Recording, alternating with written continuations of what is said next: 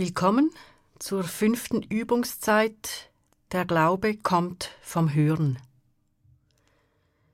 Das Leitwort heute lautet nochmals ein hörendes Herz. Die Übung beginnt wieder mit einer Wahrnehmungsübung. Das hilft dir, dich zu sammeln, zu dir zu kommen und empfänglich zu werden. Setze dich bequem hin an deinen Gebetsplatz, so dass du ruhig werden kannst. Spüre den Boden.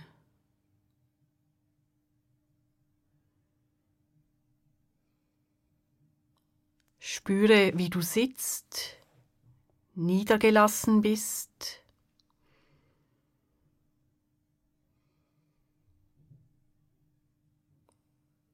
Spüre, wie du über die Wirbelsäule aufrecht da bist.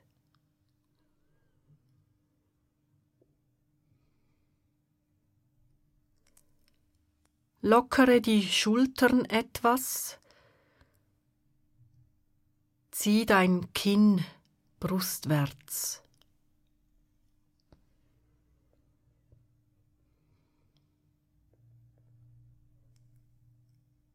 Wende dich deinem Atem zu.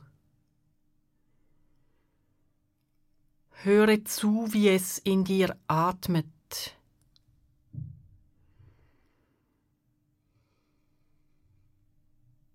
Tue nichts, horche.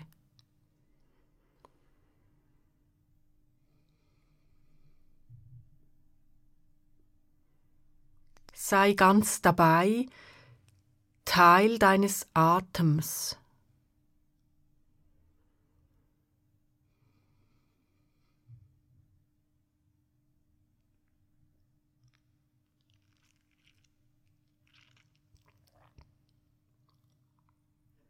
Von einer Dichterin gibt es den Satz Mein Atem heißt jetzt.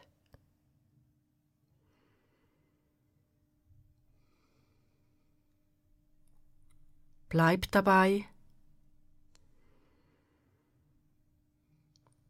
Komme Atemzug für Atemzug mehr ins Jetzt.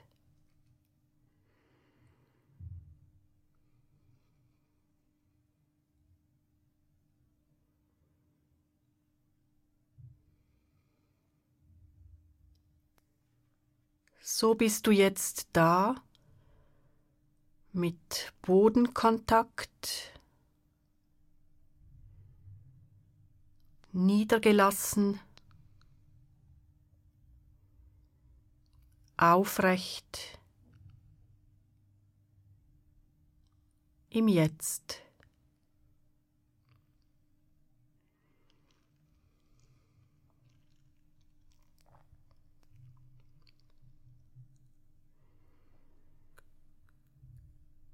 Ich spreche betend mit Worten von Ruth Neff Bernhard.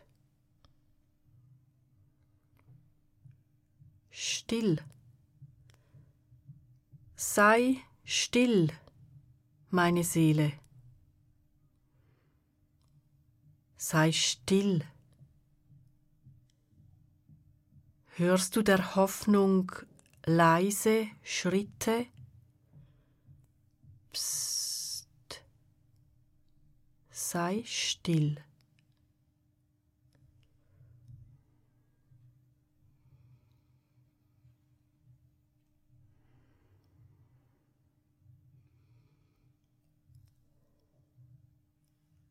Der Glaube kommt vom Hören, von einem hörenden, empfindsamen Herzen. Das wichtigste Organ beim Hören in der Bibel ist nicht das Ohr, sondern das Herz. Im heutigen Sprachgebrauch steht das Herz meist einseitig für das Gefühl, für unsere emotionale Seite. Im biblischen Menschenbild bezeichnet das Herz die Mitte und das Ganze des Menschen. Es ist das zentrale Denkorgan. Hier ist auch der Sitz unserer Unterscheidungsgabe. Im hörenden Herzen, sagt Salomo, kann er das Gute vom Bösen unterscheiden. Hier klärt sich, in welche Richtung er Entscheidungen treffen will, wie er weise handeln und klug dem Leben dienen kann.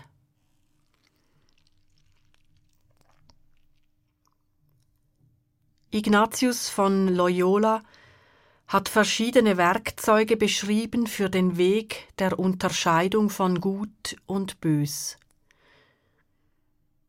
Hier nenne ich ein erstes. Ignatius sagt, dass das Gute sich im Herzen als etwas Sanftes, Bescheidenes anfühlt, das Frieden verheißt. Wie wenn ein Tropfen auf einen Schwamm fällt.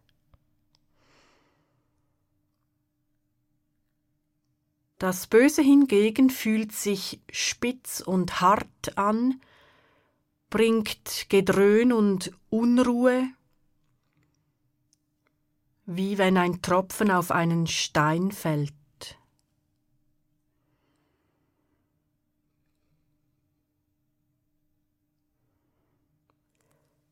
Salomo bittet Gott um ein hörendes Herz, welches das Gute vom Bösen unterscheiden kann. Das meint nicht heimelige Innerlichkeit, sondern innere Klarheit. Die Klarheit, die sich im zwischenmenschlichen Handeln bewährt. Salomo sucht praktische Klugheit und ein geradliniges Gewissen. Eigenschaften, die ihm helfen, seine Mitmenschen zu führen und ihnen so zu begegnen, dass es dem Leben dient.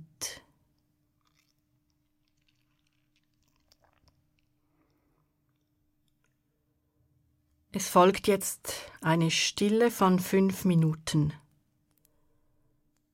Sie beginnt und endet mit dem Klang.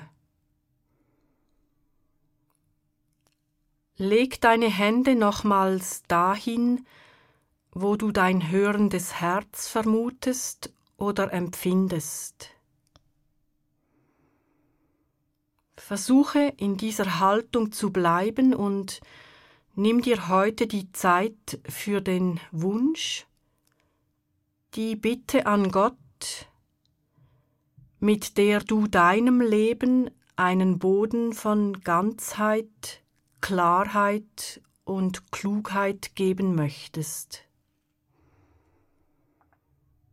Wie heißt deine Bitte an Gott? Streng dich dabei nicht denkerisch an, lasse vielmehr los, lausche. Die Formulierung, die zu dir passt, kommt dir jetzt oder später entgegen.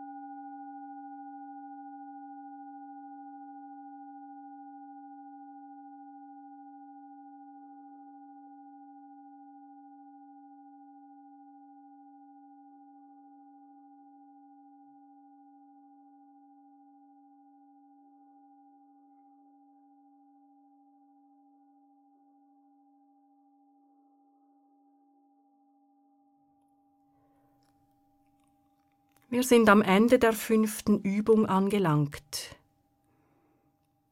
Was hast du erlebt? Wohin hat dich die Übung geführt? Spüre nochmals zum Herzen hin. Kannst du deiner Lebensbitte einen Namen geben?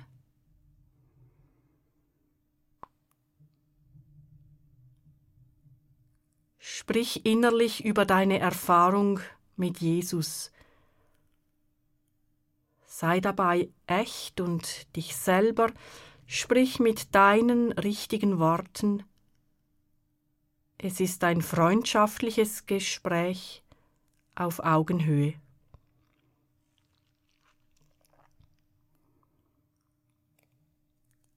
Es wird nochmals eine Minute still sein horche in diese Stille hinein, ob du etwas von Jesus her vernimmst.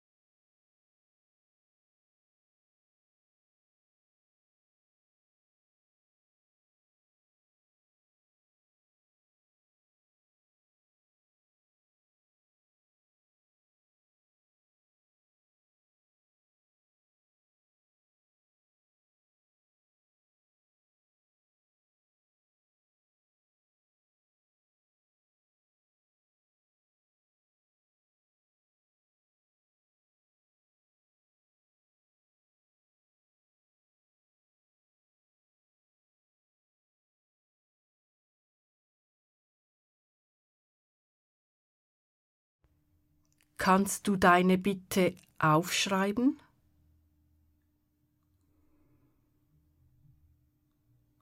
Ich schließe die Übung mit dem Kreuzzeichen ab.